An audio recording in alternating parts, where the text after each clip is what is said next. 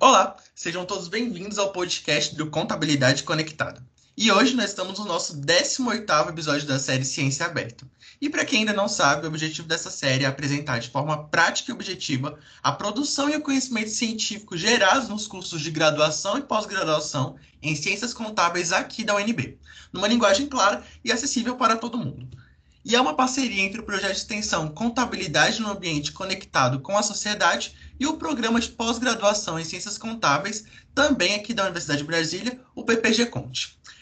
Eu sou Pedro Nascimento, estudante de graduação em Ciências Contábeis aqui da UNB, e eu também faço parte da equipe do Contabilidade Conectada. E no episódio de hoje, nós vamos conversar sobre a pesquisa Análise Comparativa entre as Demonstrações Contábeis Societárias e Regulatórias das Distribuidoras de Energia Elétrica Brasileiras, Efeitos na Estrutura de Capital. Oriundo da dissertação de mestrado da pesquisadora Leila Conceição Novaes Rocha, e sob a orientação do professor Paulo Augusto Petenuso de Brito, PhD do PPG Conte da UNB. A gente agradece a gentileza do professor Paulo e da Leila também em aceitarem o nosso convite para participar desse episódio da série Ciência Aberta. E para começar, eu quero que vocês expliquem de uma forma sucinta para os nossos ouvintes o objetivo principal e qual foi a motivação da sua pesquisa para a gente começar a nossa conversa. É com satisfação que eu participo desse episódio e respondendo inicialmente ao seu questionamento, Pedro, é, o objetivo principal da pesquisa foi fazer uma análise comparativa entre as demonstrações contábeis societárias e regulatórias das distribuidoras de energia elétrica e, a partir daí, elucidar se há, nesse primeiro momento do objetivo ainda não tínhamos essa certeza, e quais seriam os impactos na avaliação da estrutura de capital dessas empresas quando analisado por algum desses dois enfoques, societário e regulatório. Seguindo, você me questiona a motivação, né? Eu sempre me interessei muito pelo setor elétrico. Sempre estudei, acompanhei alguns processos de privatização, leio alguns artigos. E lá em 2010, quando a Agência Nacional de Energia Elétrica ela instituiu a contabilidade regulatória, eu como contadora, isso me chamou muita atenção. Por quê? Né? Porque um órgão regulador ele vai ter um instrumento regulatório específico para o seu setor. O tempo passou e aí eu, eu busquei alguns normativos que seriam divergentes entre essas duas contabilidades e dois deles me chamaram muita atenção à época, que seria o ICPC 01, contratos de concessão, e a minha primeira dúvida, se o instrumento entre o ente público e as distribuidoras é justamente um contrato de concessão, por que então que a contabilidade regulatória ela não recepciona esse instrumento? Minha primeira dúvida. Isso já me motivou a já plantou a sementinha ali. Um dia quando quando eu fizer mestrado, eu já tinha esse sonho, eu vou trabalhar com contabilidade regulatória. Adiante, eu analisando quando, quando a publicação tem uma forma de mensuração nos ativos elétricos, isso está bem específico ali na pesquisa, que é o VNR, que é a forma de mensurar os ativos. Aí o VNR, não vi nada disso na literatura. Mais uma dúvida que eu vou levar um dia quando eu fizer mestrado. Então, o VNR, que é a forma que a, que a Agência Nacional de Energia ela mensura os ativos do setor, ele não representa o que é um valor de mercado. Ele representa um valor referencial, que é oriundo da aplicação de, um aproveitamento e da depreciação sobre os custos de reposição dos equipamentos do setor.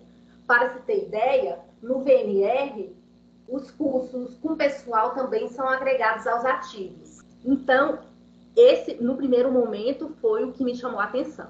Quando aprovada para o processo de mestrado, é, que, no meu primeiro momento com o professor Paulo Brito, eu externei esse desejo de trabalhar com contabilidade regulatória. E aí, o professor Paulo Brito, com muita sensibilidade, gentileza, acolheu esse tema e trouxe ali a oportunidade de trabalhar essas diferenças na estrutura de capital. Então, essa foi minha grande motivação. O meu desejo de trabalhar com contabilidade, essa recepção tão boa que o professor Paulo Brito trouxe, e levamos isso para comparar a estrutura de capital desse segmento. Então é muito interessante a sua resposta, Leila, porque você mostra que assim a motivação da sua pesquisa vem exatamente de uma coisa que você gostava já antes de entrar no mestrado. Então você levou toda esse essa vontade, esse seu gosto pessoal pela área já para você desenvolver sua pesquisa. E isso daí é uma coisa interessante para todo mundo que está escutando esse podcast, porque às vezes a gente vê uma pesquisa, vê um pesquisador, um doutorado, e a gente fica pensando de onde que a pessoa tira a ideia, né, para montar uma pesquisa, realizar um trabalho de páginas e páginas. Isso tudo vem já internamente, isso facilita bastante o trabalho, acredito, né?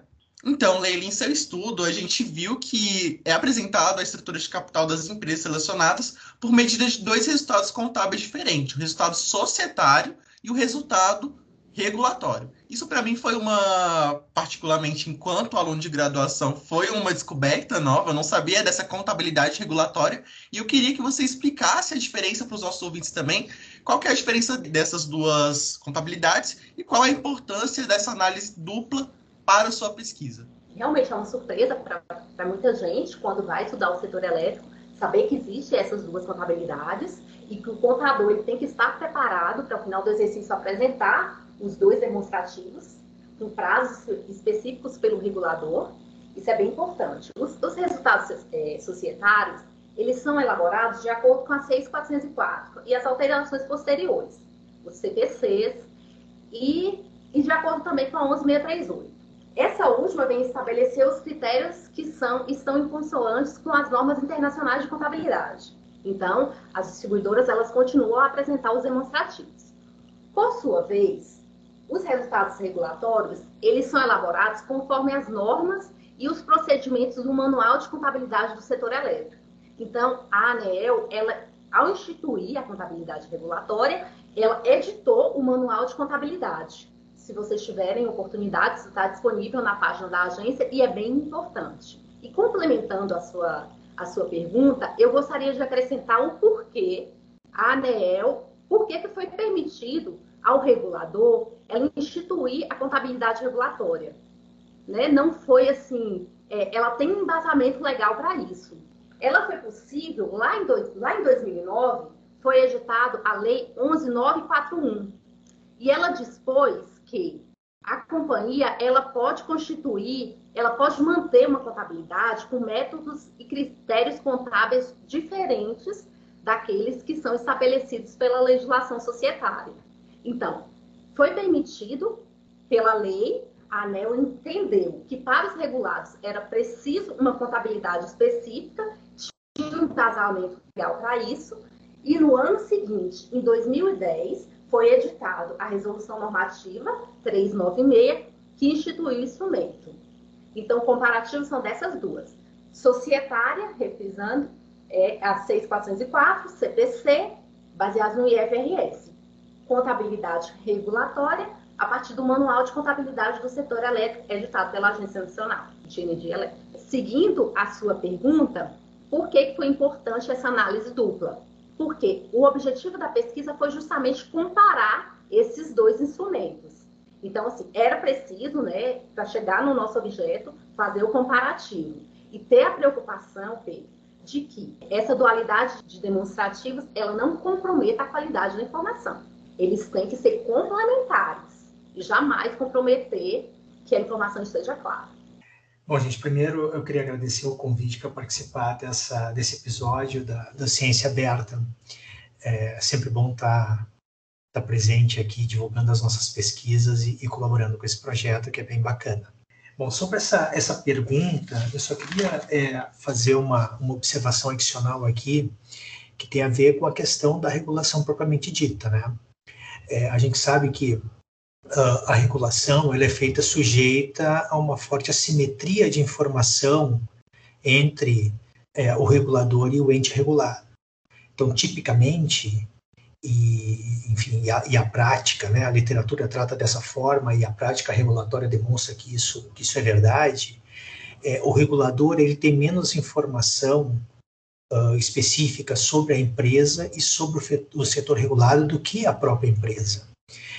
Então, na medida que é uma, uma, uma regra é, de, de, troca de informações, como a contabilidade regulatória é, uh, é fixada, isso diminui essa simetria de informação e contribui né, de forma bastante uh, definitiva para que o regulador consiga executar de forma mais, mais eficiente as suas funções.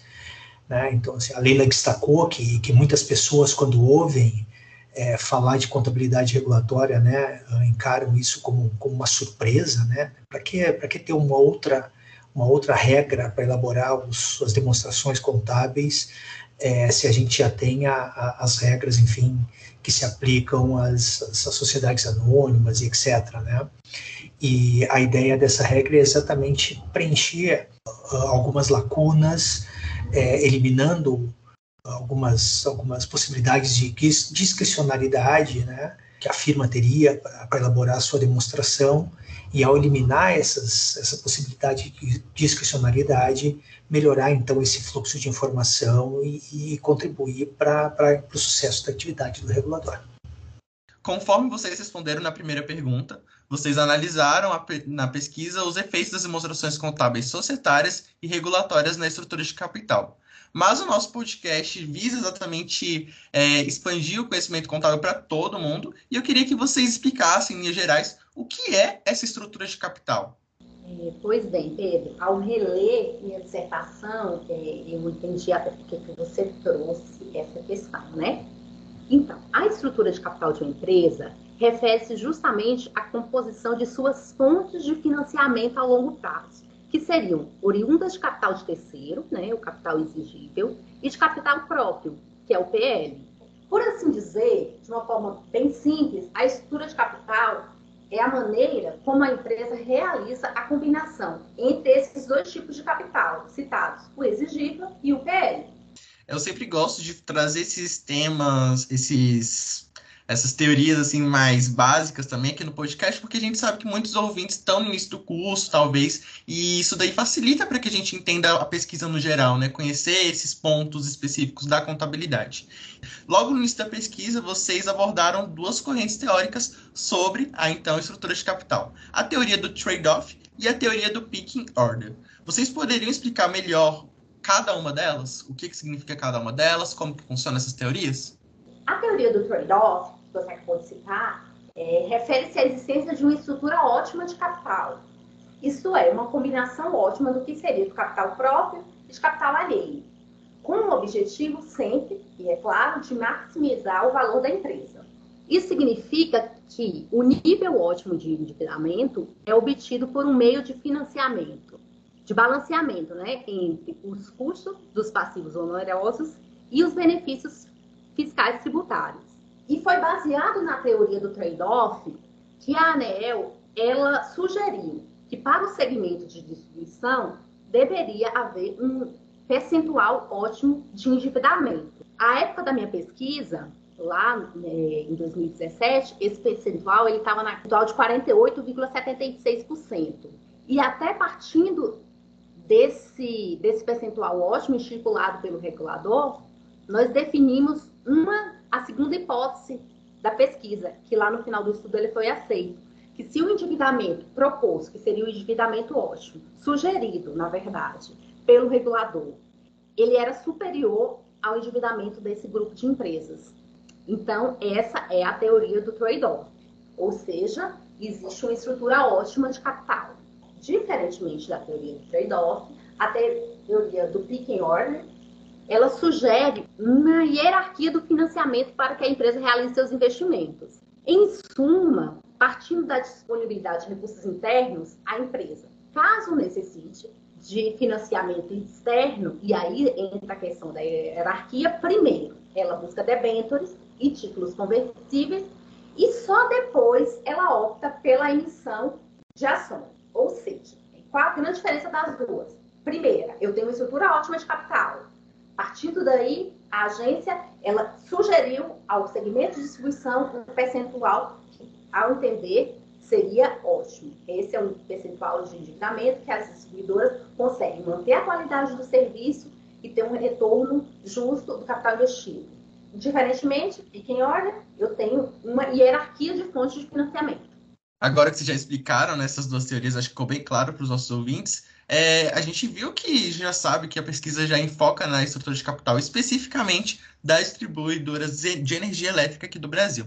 E eu queria saber qual foi o motivo principal da escolha desse segmento. Por que o setor de energia elétrica do Brasil? Estamos num país em desenvolvimento. A energia elétrica ele é um dos pilares de desenvolvimento econômico e social de um país. Dentro do setor de energia elétrica temos três segmentos: geração, transmissão e distribuição. A distribuição é o que está mais próximo do consumidor, é aquele que gera a sua fatura final. E até por isso, ele é um monopólio natural. Tanto é que a gente imagina, nós estamos em Brasília, só a SEB distribui energia para nós consumidores aqui. E aí, pelo fato delas terem esse monopólio natural, serem empresas com características mais próximas, tínhamos que eleger um segmento e foi eleito as distribuidoras até por, por essa questão está mais próximo do consumidor final. Levar para o consumidor final a tarifa de energia, nós delimitamos o segmento de distribuição. Outra coisa que me chamou a atenção, já existiam vários estudos sobre distribuição de energia elétrica. Sobre, inclusive, tem alguns que citam a contabilidade regulatória, e, mas não, não citava a questão da diferença das duas no enfoque da estrutura de capital. Esse, esse estudo não existia, o nosso trabalho tentou realmente é, suprir essa lacuna. É, um outro tema que, você, é, que me chamou a atenção também para trabalhar com distribuidoras. Foi editado em 2014 um pronunciamento, o OCPC 08, específico para as distribuidoras de energia elétrica. E aí eu ainda estava naquela parte do sonhar fazer mestrado, que foi em 2014. Aí eu falei, olha, um tema bom. Por quê?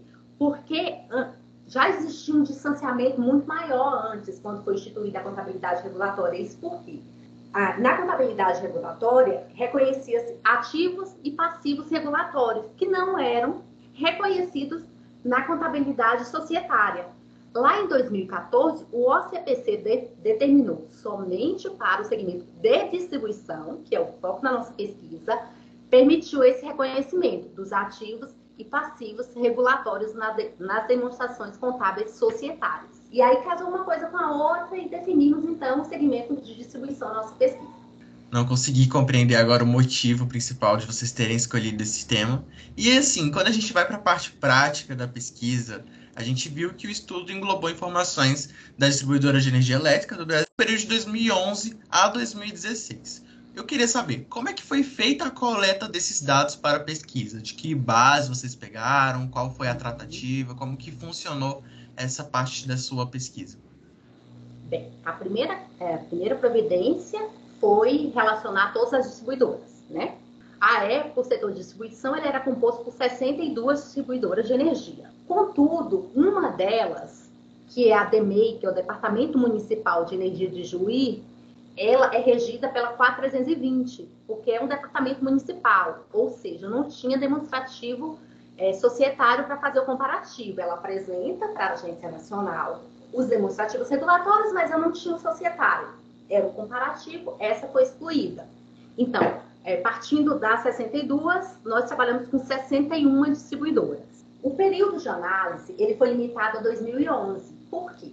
Porque a ANEEL instituiu a contabilidade regulatória em 2010, com efeitos a partir de, do exercício de 2011. Então, no final de 2011 foi quando as distribuidoras começaram a apresentar esses demonstrativos. Por isso, essa delimitação do início.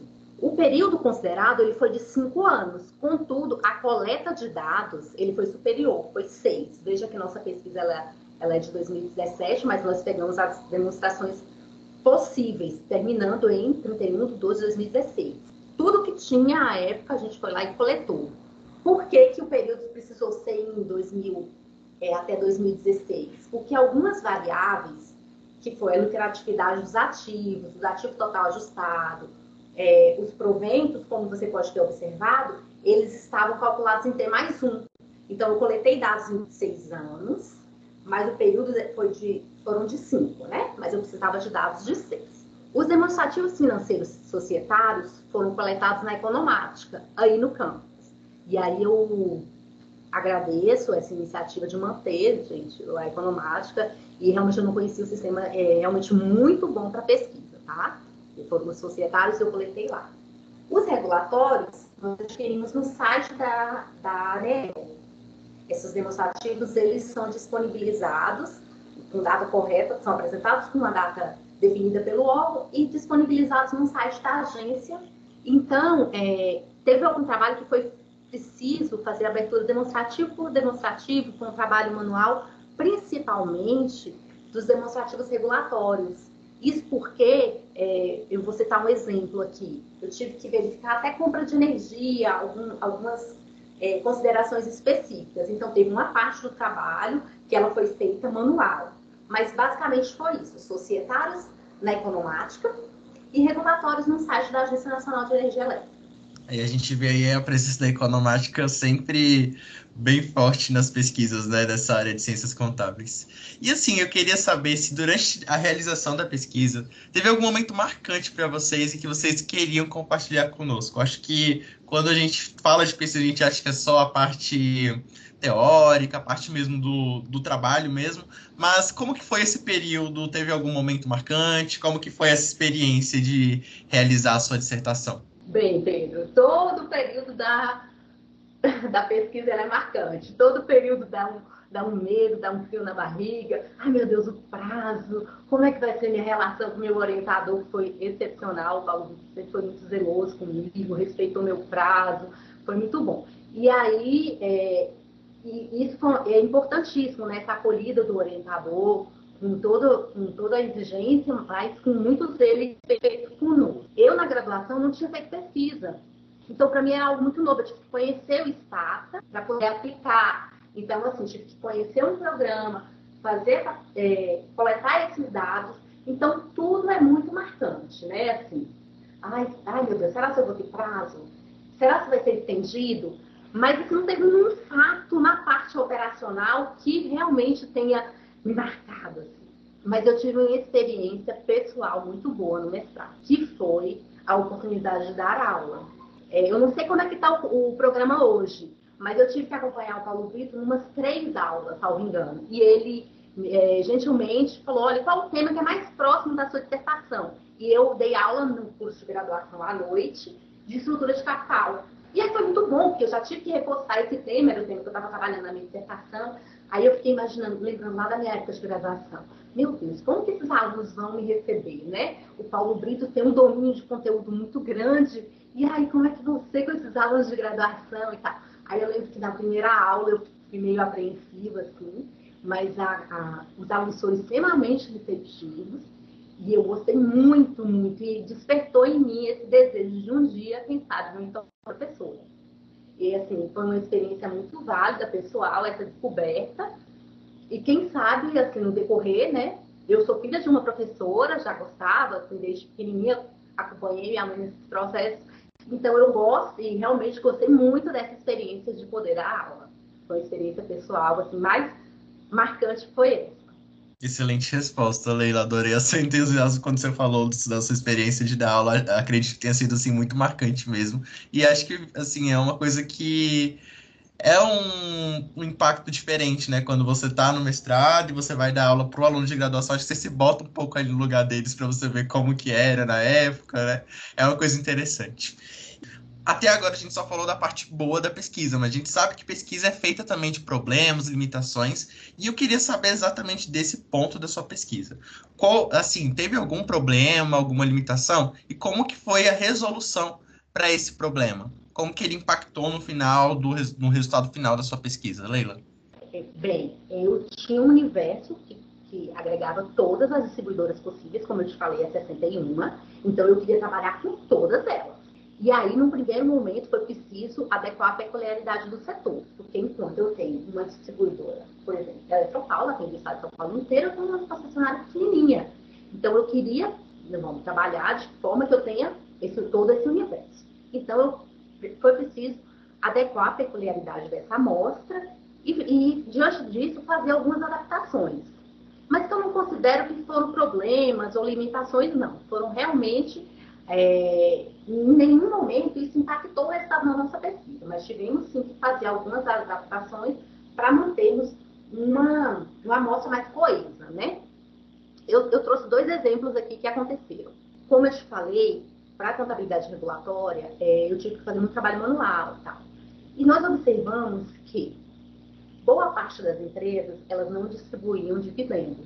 Algumas faziam distribuição de dividendos, só tem abertura de capital. Quem conhece o cenário, ele está claro, né? Algumas distribuidoras fazem uma, uma distribuição de dividendos, outras não. E é como trabalhar, não vamos excluir essa variável, vamos adequar à realidade. E aí, essa foi uma proposta do professor Paulo Brito, que nós, nesse primeiro momento, optássemos por apurar a possível distribuição a partir do lucro operacional bruto. Já que elas não distribuíam, e se elas distribuíssem? E aí vamos tomar como base o lucro operacional bruto? Qual foi a ideia disso? Desse primeiro momento, esse mecanismo foi, no primeiro momento, agregar todas as concessionárias à amostra. Que se, distribuído, se distribuído fosse, quanto seria? Isso foi uma adequação. E aí eu consegui, consegui incidir com todas as 61. Um outro fator, que é aí específico por conta do setor elétrico, foi preciso considerar nas dívidas, e aí foi um trabalho manual a ser feito. Os compromissos, por exemplo, com contas de energia que não seriam, é, que eles não seriam compensados nos processos tarifários. Quando você imagina distribuidora de energia elétrica, você imagina o seguinte, tudo que ela comprou de compra de energia, distribui o consumidor final, vai ser compensado na tarifa. Mas o regulador, ele tem um limite. Ou seja, quando ela compra uma energia por, por, ser acima do que não estava contratado e pagou o que no setor elétrico é conhecido como PLD, que é o preço de liquidação de diferença, isso não é considerado na tarifa do consumidor. Ou seja, é preciso haver uma previsão da distribuidora. E aí entra o papel importante da regulação. Então, eu tive que abrir a compra de energia para verificar o que estava contratado e que seria compensado no processo tarifário subsequente, que aí geraria receita, e não, a compra de energia que ela não seria compensada no processo tarifário subsequente, e aí era despesa. Não, não poderia é, ser considerado e deveria ser considerado sim como dívida. Então, essas foram duas adequações que nós fizemos que fazer na pesquisa. Não comprometeu, não impactou o resultado. Na verdade, eu acho que ele ficou até mais robusto. Essa, essa resposta da Leila foi bastante bacana, porque ela ilustra né, aquela ideia, ou aquela, enfim, aquela, aquela noção do, do processo de pesquisa, seguindo todas aquelas etapas do, do método científico. Né? Então, você tem uma, uma, uma, uma ideia, você tem um interesse particular e você começa a buscar alternativas de responder a, a pergunta que você formula. Então, ainda que durante as fases iniciais da sua, da sua pesquisa você, você uh, apresente as hipóteses e algumas vezes uh, os resultados esperados, né? uh, no final das contas, ao final de todo, toda a aplicação do método científico, o resultado ele é dado uh, pelo método e pelos seus dados, né? Você não, não escolhe chegar no resultado. E a resposta da lei ilustra exatamente a parte que eu particularmente acho mais legal de fazer a pesquisa, que é quando você uh, se defronta com uma, com uma dificuldade metodológica, né? No caso dela, como ela bem lembrou, você não tinha, eh, ela não tinha dados suficientes do, do lucro líquido das concessionárias. E se simplesmente é, desprezasse essa variável, a pesquisa talvez ficasse não tão completa quanto se desejasse né, na aplicação do método, porque uma das variáveis você simplesmente estava desprezando por falta de dados. Então, toda, toda a discussão que nós fizemos para ver como é que a gente é, contornaria esse problema, qual é, qual é a outra variável, outro dado, outra proxy que se usaria, uh, ela faz parte do, do, do método, né? E, e, em particular, né, eu repito, eu acho que é a parte mais, mais legal, né? É, você se defrontar com uma dificuldade e conseguir pensar sobre ela e superar essa dificuldade. Então essa, essa é uma parte que a Leila lembrou aí do, dessa pesquisa dela e que uh, eu, eu também lembrei, né? Então, toda vez que a gente retoma esse assunto, eu lembro desse momento de, de não ter o dado e como é que se discutiu e se racionalizou, enfim, e justificou a utilização da outra proxy, né? É, então foi uma dificuldade, né, respondendo a sua pergunta, né? Mas é uma dificuldade boa, né? Não é aquela, aquela conotação negativa da dificuldade, né? Assim, é uma dificuldade boa, porque isso enriquece todo, todo o processo de, de pesquisa e no final, é, obviamente que se você consegue superar essa dificuldade é muito mais agradável, né? E você leva essa, essa memória para sempre. É, em uma pesquisa, se ela não tiver essas dificuldades, ela não é uma pesquisa, né? Se não tiver esses problemas, não existe por que fazer pesquisa. E agora vamos falar sobre o resultado, que na pesquisa da lei indica que a contabilidade regulatória reflete de maneira mais fiel a estrutura de capital das empresas. E eu queria saber de que maneira isso contribui para as empresas do setor selecionado. Bem, Pedro, eu, eu acrescentaria não somente as empresas do setor, tá? Aos stakeholders, aos investidores, a nós pesquisadores, a conjunto, contabilidade societária e contabilidade regulatória. O porquê de enfatizar bem a importância de se observar a contabilidade regulatória. O sistema de remuneração tarifária, que a, a receita só da distribuidora, o monitoramento econômico financeiro das distribuidoras e os processos de indenização que podem se concretizar no término do período, todos eles terão como base tão somente o resultado contábil regulatório. Então, é importantíssimo a receita das empresas, o monitoramento econômico financeiro e o processo de indenização. Então, a empresa que resolve investir no setor elétrico, ela tem que acompanhar todo o resultado regulatório das empresas. Tão importante isso é que a persistência no não atendimento dos indicadores de sustentabilidade econômica podem resultar, e isso já foi visto, foi amplamente divulgado na imprensa, que as distribuidoras podem perder, não terem os contratos de concessão renovados.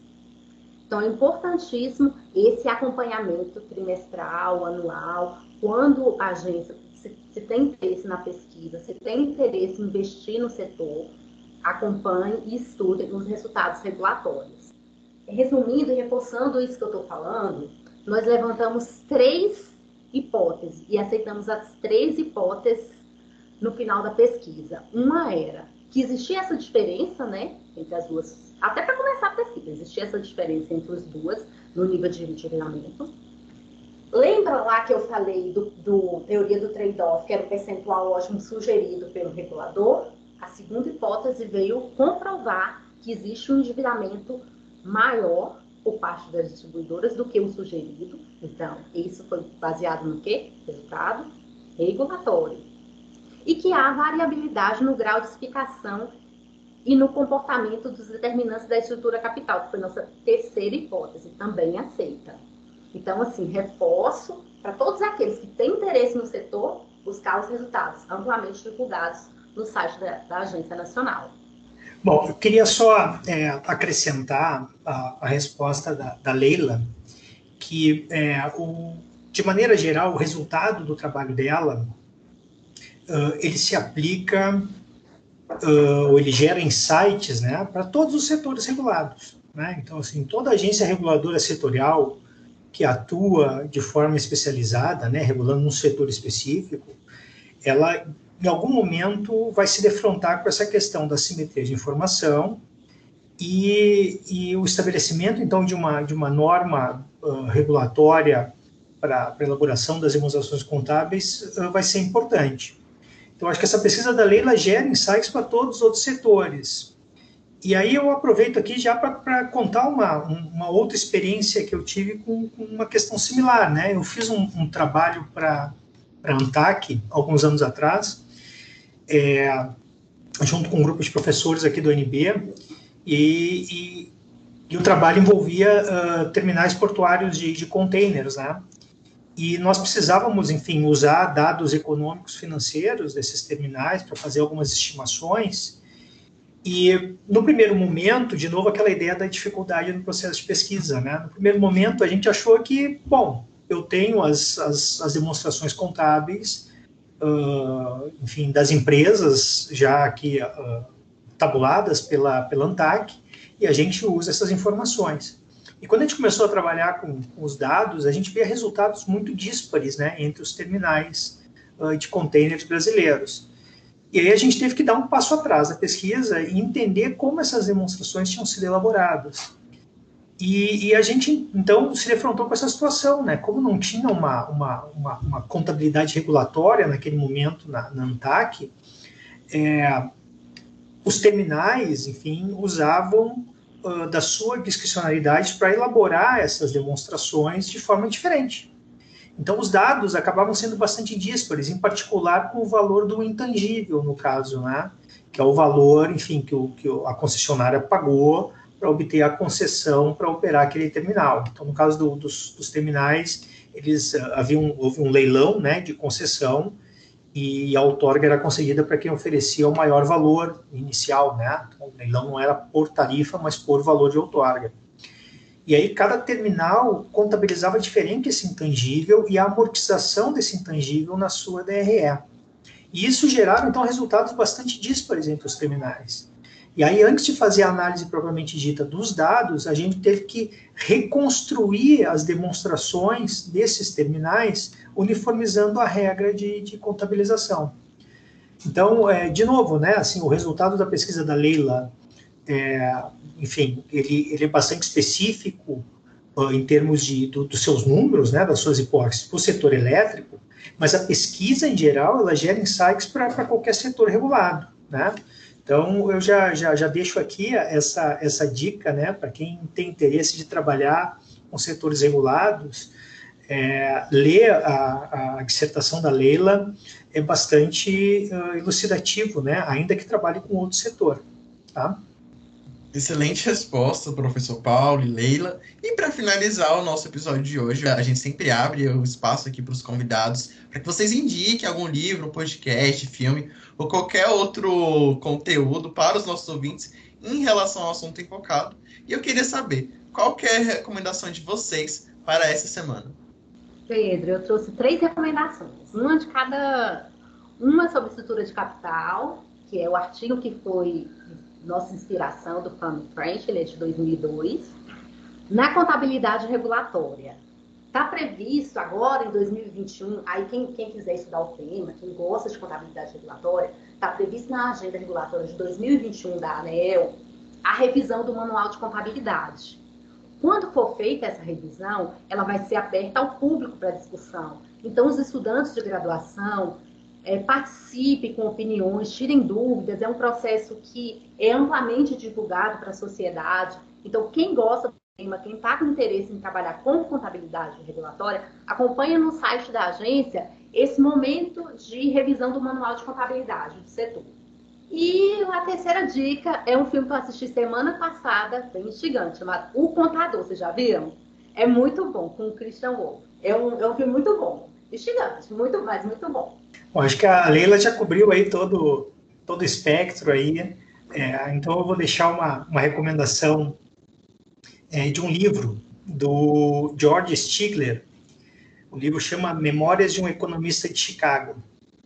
É um livro é, bem, bem pequenininho e eu acho até que assim você só encontra ele em sebos, né? Ele tem essa, essa tradução. E uh, por que, que eu estou recomendando esse, esse livro? Porque é, o George Stigler foi um dos, um dos maiores expoentes né, da, da do estudo da economia da regulação. Tá? Então, é, e assim, não, não, não, se deixe levar pelo, pelo nome Chicago no título, né?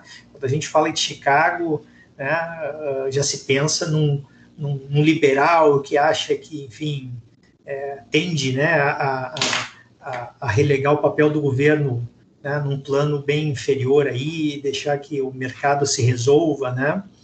Mas o Stigler ele tinha uma abordagem bem, bem é, metodologicamente bastante uh, uh, elaborada, né? E ele discutia a questão da regulação, então ele reconhecia a questão das falhas de mercado e o papel do governo na regulação.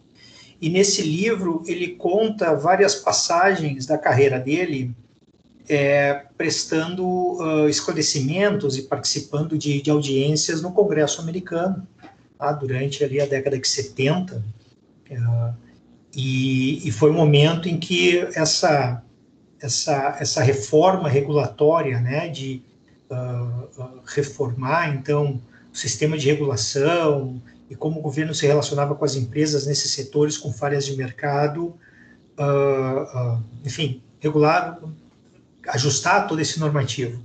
E o Stigler participou de várias audiências discutindo vários setores, né, setor de transporte ferroviário, setor de energia, setor de telecomunicações. Uh, então, esse livro é bastante interessante porque mostra na prática, com uma linguagem bastante acessível para, enfim, para não estudiosos de, de teoria econômica, é, como que esse conhecimento todo é, saiu da academia e passou a, a, enfim, a ser uma coisa normal nas nossas vidas, né? Quando a gente olha, enfim, aqui no Brasil mesmo, né, você vê várias agências uh, regulatórias, né, vários setores regulados, enfim, todos os setores são regulados, né. Tem até uma frase muito interessante do, do, do Reagan, né, que ele disse que se alguém encontrar um setor na economia que não seja regulado, ele pode vender por um preço né, muito alto, porque é uma coisa rara, né. Mas, enfim, é, eu acho que esse livro é um livro curtinho, uma linguagem bastante acessível e, e muito interessante, porque ele vai relatando é, experiências práticas que ele teve, enfim, debates que ele teve. Memórias de um Economista de Chicago, do George Stigler. Perfeito, então acho que a gente conseguiu encerrar esse episódio com maestria com as suas recomendações. E aí agora vou abrir a palavra para vocês se despedirem, para suas mensagens finais. E agradecer também aos nossos ouvintes por terem nos acompanhado até aqui, terem escutado todo o podcast. Muito obrigado, agradeço. De seguirem as nossas redes sociais, o arroba Contabilidade Conectada, no Instagram, no Twitter, Facebook, no Spotify ou em qualquer outra plataforma que você esteja escutando esse podcast. Nos siga para manter sempre informado sobre os novos episódios, novas séries, tudo que a gente fizer, a gente vai postar nas nossas redes e é bom vocês acompanharem para a gente conseguir divulgar a ciência, conseguir divulgar esse conhecimento contábil para todo mundo de uma maneira acessível e claro para todo mundo. Bem, Pedro, Sinelli, eu agradeço a oportunidade de participar desse episódio, de falar um pouco da minha pesquisa. Fiquei extremamente lisonjeada com o convite recebido. Parabenizo a iniciativa desse projeto, que ele é muito enriquecedor, simples, didático. E fico muito feliz em observar que a parte de pesquisa na área contábil está crescendo. E isso é muito bom, muito bom para a gente, contador. Vejo estão jovens né, à frente desses projetos, fiquei extremamente feliz e realmente fiquei muito lisonjeada pelo convite. Mais uma vez eu agradeço ao professor Paulo Brito, que me acompanhou tão gentilmente, com tanto zelo nessa trajetória, e espero ter contribuído com vocês nessa, um pouquinho hoje. E muito obrigado, sucesso no projeto e sempre, né? Vou acompanhá-lo sempre também, já estou na redes. Eu também agradeço a oportunidade de participar dessa, dessa série. É a minha, minha segunda participação aqui é uma grande, uma grande honra, né? Eu acho esse projeto fantástico, não só para divulgar as pesquisas né, que, que, que nós fazemos, mas para também uh, uh, despertar a curiosidade na, nas pessoas que assistem esse, esse, essas, esses episódios. Né? É, fazer pesquisa é uma coisa, né, uma, uma atividade bem bacana, bem gratificante, é, mesmo as dificuldades que a gente enfrenta, elas acabam contribuindo para o nosso crescimento e, e contribuindo para a nossa satisfação depois, né, de ter conseguido superar essas dificuldades. É, agradeço, Pedro, pela condução, agradeço a Dulcinelli pelo convite e agradeço também, em especial, a Leila, né, assim, foi, foi uma, uma honra poder orientá-la, né, assim, agradeço a confiança que ela, que ela teve na minha no meu trabalho, né? E, enfim, e é o aluno que escolhe o orientador, né? O orientador não escolhe aluno. Então, eu agradeço a Leila por ter, ter me procurado aqui, me dado a oportunidade de trabalhar com ela e, enfim, aprendi muito nesse, nesse trabalho e, e vou deixar uma última dica para todo mundo: continue conectado no Ciência Aberta, tá bom? Um abraço a todos. Por fim, eu agradeço a presença de vocês também, do professor Paulo, da Leila também, porque a pesquisa de vocês é realmente muito enriquecedora. Quando eu li assim, surgiu várias dúvidas, acredito que eu consegui suprir a maioria delas aqui na, no nosso podcast. E eu agradeço pela presença de vocês dois, pela disponibilidade, prontabilidade de terem respondido tudo, de terem feito assim todo esse processo de entrevista, de certa forma, para divulgação da pesquisa. E isso daí mostra que vocês são pesquisadores assim que querem o melhor para nossa área, que querem divulgar, e essa prontidão é muito gratificante para a gente aqui do projeto. Por fim, é isso. Agradeço, como já falei, aos nossos ouvintes, a todo mundo que está nos acompanhando fielmente nas nossas redes. O podcast só tem crescido. E é isso. Continuem conectados, como o professor falou aqui. Continuem conectados com a gente, porque a gente está sempre postando coisas novas, novos podcasts, novas séries. E mantenham-se conectados com a gente, sigam nossas redes sociais. E é isso. Tchau, tchau e até a próxima.